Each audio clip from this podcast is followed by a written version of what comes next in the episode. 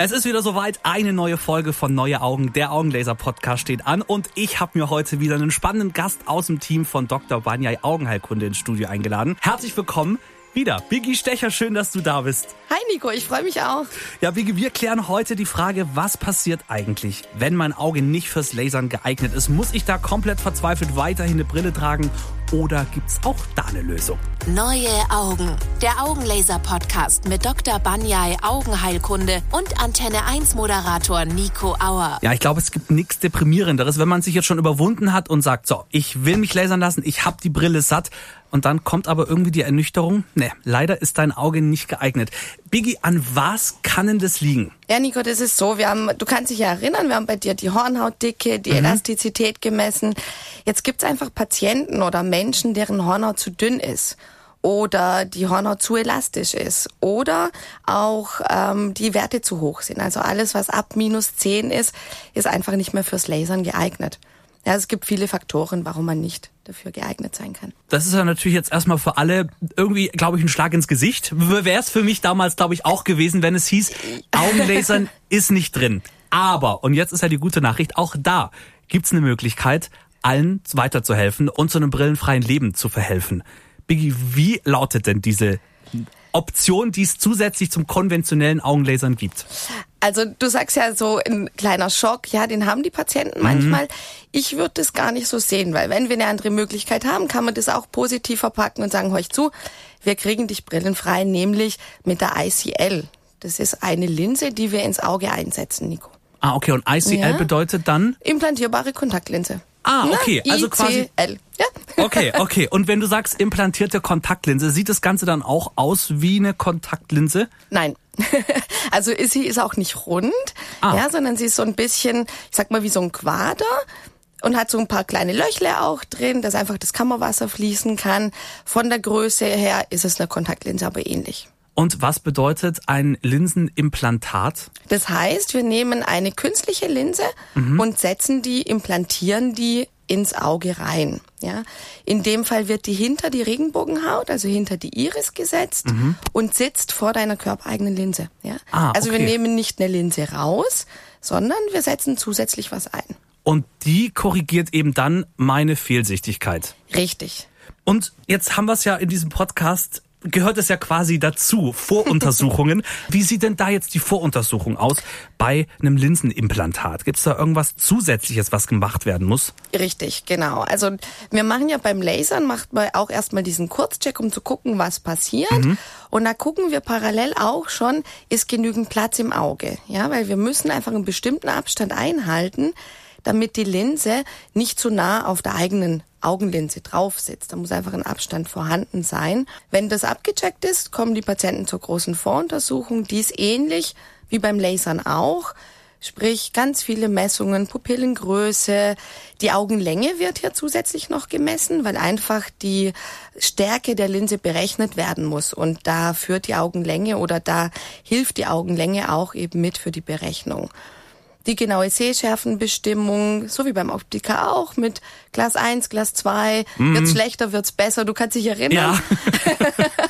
ja. Und zusätzlich wird hier auch noch das Endothel, das ist die hinterste Schicht der Hornhaut, mhm. die besitzt Zellen und die müssen natürlich dicht genug sein, damit diese Linse oder damit die Hornhaut den Druck, der da zusätzlich aufgebaut wird, standhält. Und jetzt ja. hast du gesagt, äh, dass da ein gewisser Spielraum, gewisser Platz zwischen Richtig. Linse und dem Implantat sein muss. Gibt es dann da verschiedene Dicken von diesen implantierbaren Linsen oder wie kann ich mir das vorstellen, dass, dass dieser Platz eingehalten wird? Das kommt einfach auch auf die Stärke drauf an. Also die ah, haben okay. unterschiedliche Radien, die haben unterschiedliche Dicken und da braucht man bestimmte Kammertiefen, ja, einfach ah, okay. damit es eingehalten werden und kann. Woraus besteht dann so eine Linse? Eine Linse, also die, diese ICL, die besteht aus einem Colamer. Das ist ein Biomaterial, mhm. ist seit 30 Jahren auf dem Markt und ist unserem körpereigenen Gewebe sehr, sehr ähnlich. Ja, und deshalb auch sehr gut verträglich. Das heißt gut verträglich, ich muss jetzt keine Angst haben, dass ich vielleicht damit rechnen muss, dass diese Linse vom Körper abgestoßen wird, weil wenn was zusätzlich dazukommt, Ja. ist ja da irgendwie immer so die, zumindest was ich in meinem Kopf habe, dass da immer die Gefahr besteht, oh Achtung, vielleicht stößt der eigene, der Körper dann ab, weil es nicht das eigene ist. Nee, überhaupt nicht. Also es gibt da keine allergische Reaktionen, einfach weil es wirklich ähm, sehr gut kompatibel ist. Also Biomaterial und auch sehr ähnlich unserem Körpergewebe.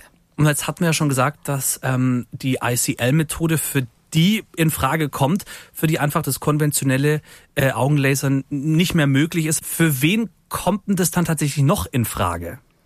Wenn jetzt ein Patient kommt, also es gibt ja einfach so Stärken, wo man sagt, es geht beides, ja. So das sagen wir auch so, das sage ich ganz offen euch zu. Wir haben entweder die Möglichkeit mit dem Laser oder eine ICL. Wir haben genauso Patienten, die sagen, ich möchte bewusst die Linse implantiert haben. Das ist was Reversibles. Also das ist was, das könnte man wieder rückgängig machen. Ja? Ah, okay. Die Linse kann wieder rausgenommen werden. Ne? Ah, also das Also heißt, es gibt auch durchaus Patienten, die haben gar keine so hohe Stärke und sagen, ich möchte lieber die Linse haben. Ah, okay, und dann kann man die quasi, also ich meine, ich wüsste jetzt nicht, warum es jemand geben sollte, der es wieder raushaben möchte, Richtig. aber man kann quasi prinzipiell diese OP wieder rückgängig Ganz machen. genau, ganz genau. Ist zum Beispiel wichtig, Nico, wenn man im Alter den grauen Star kriegt, ja, ähm, da wird die Linse, also die ICL, wird dann wieder rausgenommen und dann kann die körpereigene Linse im Zuge der grauen Star-OP ganz normal getauscht werden. Ja, also Ah, die bleibt heißt- dann nicht drin, sondern wenn der graue Star kommt, wird die ICL rausgenommen. Okay, wenn der graue Star dann quasi kommt, kann man sagen, okay, jetzt müssen wir den grauen Star behandeln, nehmen dazu dann die Linse raus, um dann die Linse, wie wir in der nächsten Folge dann besprechen werden, ähm, werden wir da weiter drauf eingehen, aber dann wird quasi die Linse rever rever Richtig, reversibel. reversibel ähm, getauscht. ja. Und jetzt ist es natürlich so, dass man, wenn man was eingesetzt bekommt, doch immer das Gefühl hat, boah, das spüre ich doch bestimmt die ganze Zeit und gerade am Auge, wenn man die ganze Zeit zwinkert und sowas, spürt man diese Linse nach dem Eingriff. Nein, gar nicht. Das Einzige, was du spürst, ist nicht die Linse im Auge, sondern die Schnitte an der Hornhaut. So ganz leicht kratzt es, so ein bisschen ein Fremdkörpergefühl, nicht schlimm.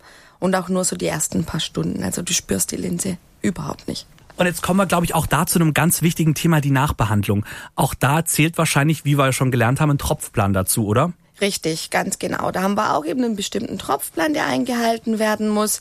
Mit Antibiotika, mit Befeuchtungströpfchen, die man nach dem Schema eintropft und heilt es wirklich sehr schnell wieder ab. Einfach, dass die organische Heilung schnell abgeschlossen. Und wie sieht es dann mit der Zeit danach aus? Muss man irgendwas beachten? Ja, Dachte ich also mir. es ist so, Nico, bei der ICL, da können wir auch nicht beide Augen gleichzeitig machen. Das heißt, du bist einfach an zwei Tagen ist der Patient bei uns. Ah, okay. Und in dieser Woche, wenn die Augen beide operiert werden, sollte man auch nicht arbeiten. Ja, weil da ist das Nachkontrollschema natürlich noch ein bisschen mehr. Das heißt, wenn wir montags das erste Auge machen, kommt der Patient Dienstag zur Nachkontrolle. Mittwoch wird das zweite Auge gemacht und er kommt Donnerstag zur Nachkontrolle. Das heißt, vier Tage lang hintereinander ist der Patient da. Und dann ähnlich wie nach dem Lasern auch, nach einer Woche, nach drei Monaten und nach einem Jahr. Ja, und dann werden Messungen gemacht, wie, wo sitzt die Linse? Also das kann wir schöne Aufnahmen machen. Hat die genügend Abstand? Sitzt die gut? Ähm, sieht der Patient gut? Wie ist die Sehleistung? Also alles, was dazu gehört. um dann mal auch hier zu dem genaueren Einblick in den OP-Saal zu kommen. Wie wird das denn operiert? Was passiert denn da beim Eingriff? Also bei der ICL ist es so, dass eben auch die Augen mit Augentropfen betäubt werden. Ja, Also man hat auch da keine Schmerzen. Da hast du auch keine Schmerzen. Die Pupille wird vorher weit getropft, weil letztendlich muss die Linse hinter die Regenbogenhaut. Ja, und durch eine kleine Pupille ist es relativ schwierig. Ne? Dann macht die Frau Dr. Banja am Rand der Hornhaut zwei ganz kleine Schnitte. Die sind circa zwei Millimeter groß. Und durch diesen Schnitt wird quasi die Linse reingeschoben. Also die ist eingerollt in so einem dünnen Röhrchen Ah. und wird durch die Pupille vor die körpereigene Linse eingepflanzt. Ja? Ah, okay. Ja, und ähm, dann wird sie schön positioniert. Je nachdem, wie hoch die Hornhautverkrümmung ist, sitzt die dann in der richtigen Position vor der körpereigenen Linse. Der Eingriff, Nico, dauert zwischen 10 und 12 Minuten. Ja. Wobei ich aus Erfahrung sagen kann, zu mir hat man gesagt, es dauert eine Viertelstunde. Ich lag da und dachte, nach zwei Sekunden ist es jetzt alles schon vorbei. Also man hat da wirklich gar kein Zeitgefühl. Und wenn du da jetzt schon sagst, es ist auch nur 10, 12 Minuten, äh, dann kann ich aus Erfahrung sagen, es kommt einem alles viel schneller vor, weil das ist, ja, es geht ruckzuck. Es geht wirklich ruckzuck. Geil. Und jetzt stelle ich mir vor, da wird quasi was vor das eigene Auge geschoben. Wie, vor die Linse, ja. Oder vor, vor die Linse, mhm. ja für den Laien, für das ist es aber nur das Auge, aber vor die Linse geschoben. Was spürt man denn beim Eingriff? Du spürst im Prinzip nichts, also auch ähnlichen Druck. Mhm. Ja, da ist es auch so, dass die Anästhesisten einen Venenzugang legen. Im ah, Gegensatz okay. zum Augenlasern. Einfach, dass schön sediert werden kann, Patient schön ruhig ist, dass die Linse richtig positioniert werden kann. Ja, letztendlich spürst du auch den Lidhalter und ein bisschen einen Druck, aber auch keine Schmerzen. Aber sediert heißt dann, ich bin in, in, in keine Narko Vollnarkose. So, ein, so, so, so ein bisschen, so ein, ja, auch nicht ganz. So ein, ein bisschen mehr als beim Lasern, aber trotzdem so, dass du alles mitbekommst. Ja. Okay. Ach, guck mal an, habe ich jetzt auch noch nicht gewusst. Ja, siehst du? nee, an sich aber echt eine gute Möglichkeit, trotzdem brillenfrei zu sein. Ja. Und wir haben es ja vorhin schon mal leicht angerissen, äh, man kann auch die gesamte Linse tauschen. Und genau darüber kümmern wir uns das nächste Mal. Diagnose grauer Star, warum das kein Schock für euch sein muss. Das hören wir beim nächsten Mal. Biggie, vielen Dank, dass du heute wieder da warst. Sehr gerne, und danke, so dass ich bisschen, kommen durfte. Ja, sehr gerne und uns so ein bisschen in den OP-Saal mitgenommen hast. Und ich hoffe, viele Fragen geklärt hast. Und wenn euch der Podcast gefällt, dann ist natürlich ganz wichtig, abonnieren, um keine weitere spannende Folge zu verpassen. Und lasst uns auf jeden Fall eine Bewertung da, da freuen wir uns sehr. Biggie, und jetzt hoffe ich bis zum nächsten Mal. Bis zum nächsten Mal, Nico.